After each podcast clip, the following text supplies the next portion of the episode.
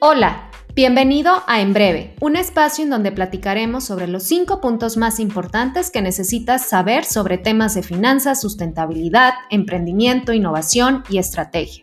Soy Alicia Galindo y tengo la fortuna de hacer lo que más me apasiona, docencia e investigación. Este espacio es para ti, donde compartiré en breve lo que tú necesitas saber.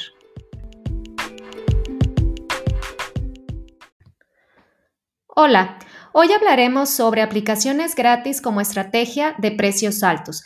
Y es que me llamó la atención una noticia de Reuters sobre la gran estrategia de Nike.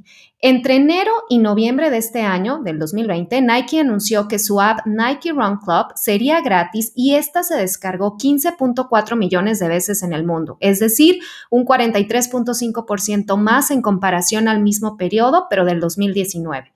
Con el confinamiento masivo, la empresa dio un golpe maestro al ser capaz de tener información sobre los hábitos de consumo, información personal y las rutinas de ejercicio de más de 10 millones de usuarios.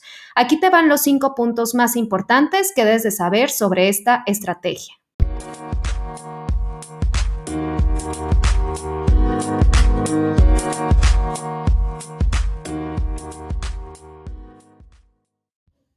Número 1. Nike tiene información sobre la localización de sus usuarios, género, estatura, peso, hábitos de búsqueda, hasta detalles de tarjetas de crédito y lo que está dispuesto a pagar el cliente. Con esto ha podido introducir anuncios y atraer a más clientes leales.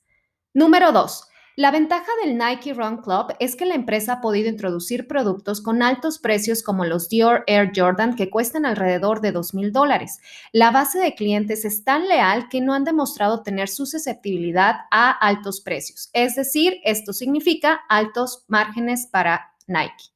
Número 3. Al conocer lo que buscan los clientes, Nike ha podido invertir en tecnología para hacer productos más ligeros y hasta con un ingrediente o toque de sustentabilidad utilizando poliéster reciclado. Esto me encanta. Punto número cuatro. Al saber qué videos de rutina son los más vistos en la app y por qué género, es decir, masculino o femenino, Nike sabe exactamente qué productos poner en estos videos.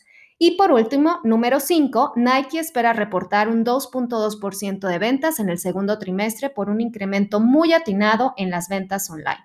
Sin duda, una estrategia de oro y como siempre digo, la información es poder y esta empresa sí que lo ha sabido capitalizar.